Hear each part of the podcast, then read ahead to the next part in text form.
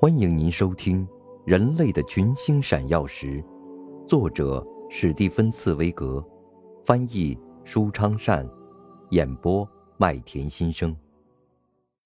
第一百零二集，第一场四。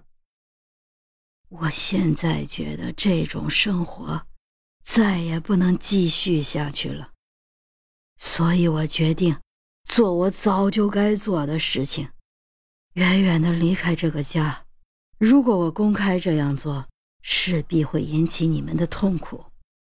说不定到那个时候，我的心又会软下来。当我应该实现我的决心又不去实现时，所以我只能不辞而别。如果我这一步给你们带来莫大的痛苦，请你们能谅解我，尤其是你，索菲亚。请你行行好吧，把我从你的心中忘掉吧，不要寻找我，不要埋怨我，不要责备我。唉，这已经是十三年前的事儿了。我当时说的每一句话，完全像是今天说的。可是从那以后，我又继续折磨了自己十三年。我今天的生活依旧是畏首畏尾、胆怯懦弱，我还是始终没走出。我一直在等待，等待，连我自己也不知道在等待什么。我对一切总是心里十分明白，而做的事却往往是错误的。我始终是太软弱。缺乏同他决裂的坚强意志，我像一个小学生在老师面前藏起了一本弄脏了的书似的，把这封信隐藏在这里。我曾在自己的遗嘱里要求他，把我从著作权里得到的财产捐献给天下的民众。我后来没有把这样一份遗嘱交到他的手里。我之所以这样做，只是为了寻求家里的安宁，而我的良知仍然不安宁。稍隔了一段时间，秘书说：“列夫·尼古拉耶维奇·托尔斯泰先生。”如果由于某种非常的意外，我是说，如果，如果天主把您召了回去，您是否认为，您的这个最迫切的最后愿望，放弃您的所有著作权，在您身后，真的会实现吗？托尔斯泰感到吃惊，他说：“当然会，呃，就是，呃，不。”我还真的不知道是否有把握，你说呢，莎莎？他把头转过去，看向莎莎。莎莎转过身去，他默不作声。哦天哪，我真的没有想到过这种事儿。不，不是我没想过，而是我不愿意去想。瞧。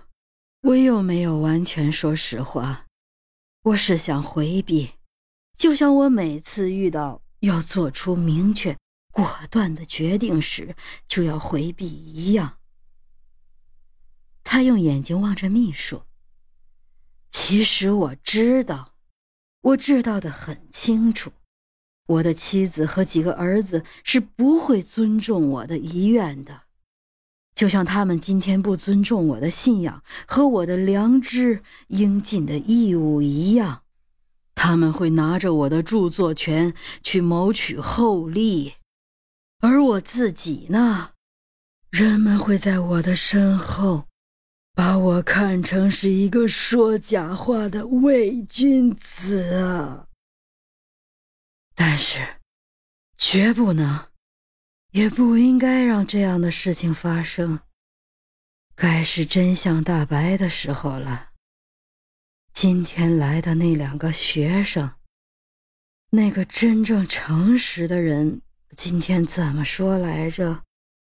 啊，他说，如果今天的天下要求我采取行动，要求我终于变得诚实，做出清清楚楚、明白无误的决断，这是一种预兆啊！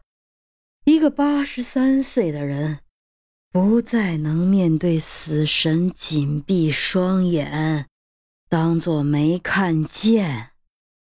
那必须正视死神的来临，而且果断的做出自己的决定。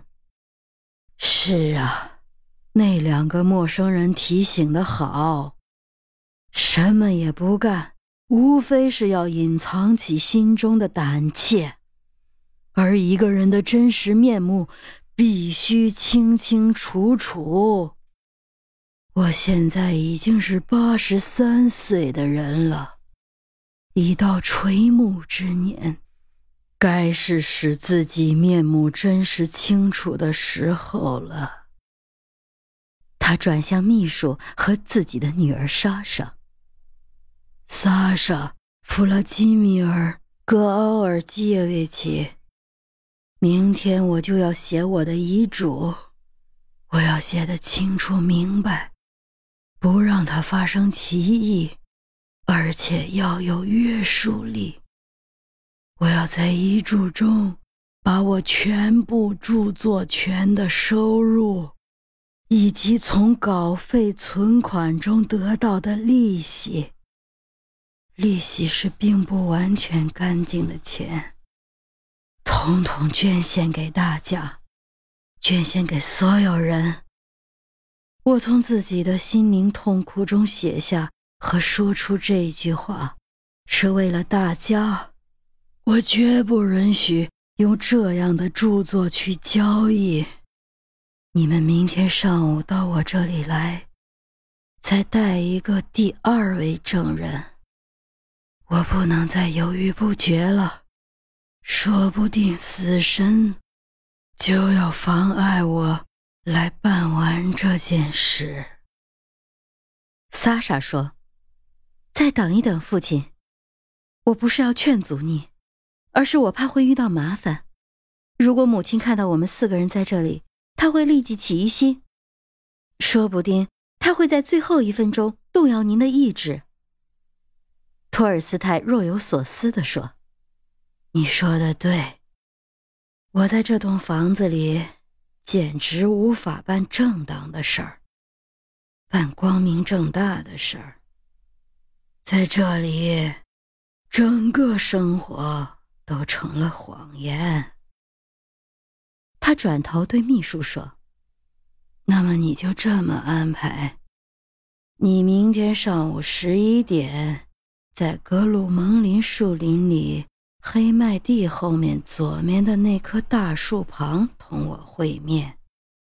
我将装成像平常骑马溜达的样子。你们把一切都准备好。我希望天主会在那里赐予我决心。我终于要解脱我自己最后的桎梏了。外面响起第二遍午餐的钟声，声音比前一次更加响亮和更急促。秘书说：“好的，不过请您现在不要让伯爵夫人有任何察觉，不然一切都会白费。”托尔斯泰喘着粗气：“真是可怕呀！一个必须不断伪装自己，不断掩饰自己。”一个想要在世人面前，在天主面前，在自己面前做一个襟怀坦白的人，却无法在自己的妻子和孩子面前做到。不，一个人不能这样生活，不能这样生活呀！丽萨慌张地说。母亲来了。秘书手脚敏捷地旋开房门上的钥匙。托尔斯泰为掩护自己的激动，朝写字台走去。他始终用背对着进屋来的妻子。托尔斯泰叹息地说：“在这个家，到处都是谎言，我也中了毒。唉，一个人想要说一次真话，也得等到临死之前。”伯爵夫人急急忙忙的走进房间：“你们为什么还不下来？